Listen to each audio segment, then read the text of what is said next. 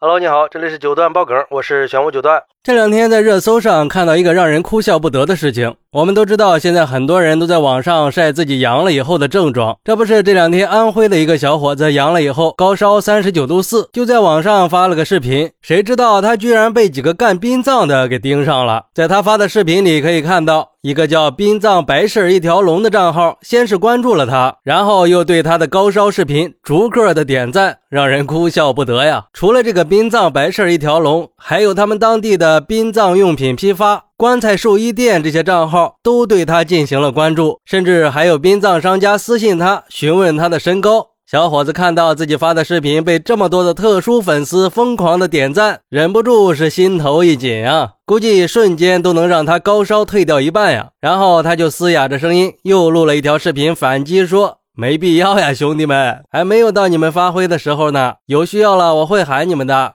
现在这气氛已经烘托到这样了吗？话说，这真要是有需要了，也就喊不动了吧？又过了两天，小伙又发视频说：“我都快好了，你们能不能换个目标客户啊？”看来这以后阳了发高烧，可千万不能发视频再嘚瑟了。这关怀也太特别了。让人瘆得慌。关键是事情过了以后，居然还有人找小伙去带货卖花圈的，这你受得了吗？就像一个网友说的：“现在抢生意都这么疯狂了吗？不过就是发个高烧而已嘛，就拍了个视频，居然还能被殡葬商家给盯上了，真是让人无奈。”也真是商机无处不在呀，就看你能不能发现了。不过你们这些商家可是殡葬的呀，你这么弄不是在找骂吗？这还真是天下无难事，只怕有心人呀。人家生个病本来是正常的事，这年头谁还没阳过一次呢？哎，这些有心人竟然从里边看到了商机，莫非现在他们的生意就这么难做吗？都需要用这种方式来拉客了？这也太卷了吧！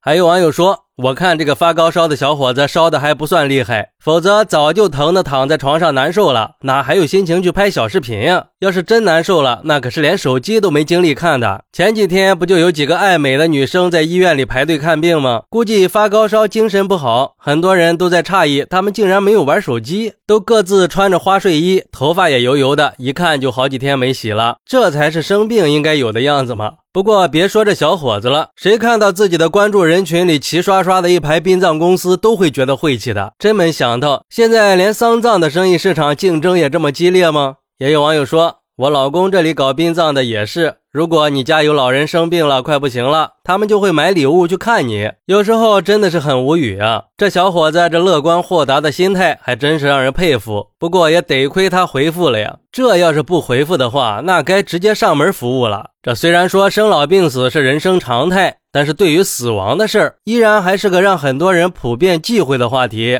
那为什么这些殡葬商家还会肆无忌惮的见缝插针呢？我想这中间肯定离不开一个利字呀。俗话说“无利不起早”嘛，何况殡葬行业是个暴利行业，否则的话，他们也不会这么不顾一切的。在暴利的推动下，加上这几年的大环境影响，这些殡葬商家好不容易靠着灵敏的嗅觉找到了商机。虽然说追逐合法的利益没有错，但是也不能吃相太难看嘛，不能因为钱就忘记了世俗的忌讳吧？把这些不吉利的话题抛给这些无辜的人，不能为了追逐暴利失去了理性和道德吗？我们现在正在致力于移风易俗，深化殡葬改革，提倡绿色文明殡葬文化。好好的人，你给人家发这样的信息，要是老一辈的人，估计得骂死你了。还是应该理性一点的好。就像有的网友说的，这要是服务再好点是不是就直接开车去拉人了呀？不过也可能这些商家没有恶意，只是给小伙子加油鼓励吧。还是希望在这场病毒大战里，每一个小洋人都能够顺利的阳康。也希望每个人阳过之后，身体超棒，精神满满。